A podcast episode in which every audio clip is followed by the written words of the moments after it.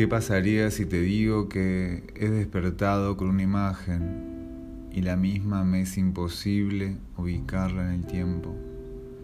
Pues no sé si esto ha ocurrido o no. No sé si es un recuerdo del pasado o un recuerdo del futuro. ¿Quién sabe?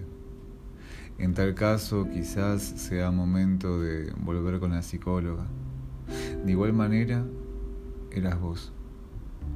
A vos es a quien yo miraba.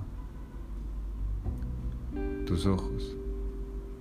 Amo ver tus ojos a la mañana, más achinados que de costumbre con el movimiento de tus párpados y de tu ceño al no querer despertarte, al no querer dejar de soñar. Siempre es hermoso verte dormir. Y cuando lo haces, cuando despertás, venís a abrazarme para que juntos detengamos el tiempo y sean esos cinco minutos de más los cinco minutos más hermosos de todo el día.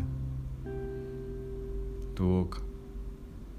Amo ver tu boca siempre, no solo para callarla de un beso, sino para verte sonreír, para sentirte contenta y hasta para detectar ese tic nervioso que tenés. Te morder los labios cuando estás pensando. Casi siempre lo haces cuando caminas por la calle Quizás sea para no matar a nadie. Lo digo en chiste. Tu nariz. Cada vez que te enojas, la firmeza de tu enojo siempre se ve reflejada en tu nariz. ¿Cómo explicarlo? Se te hace más finita. Vos sabés de lo que hablo. La imagen. La imagen era tu rostro con los ojos achinados, con el ceño fruncido y te mordía los labios.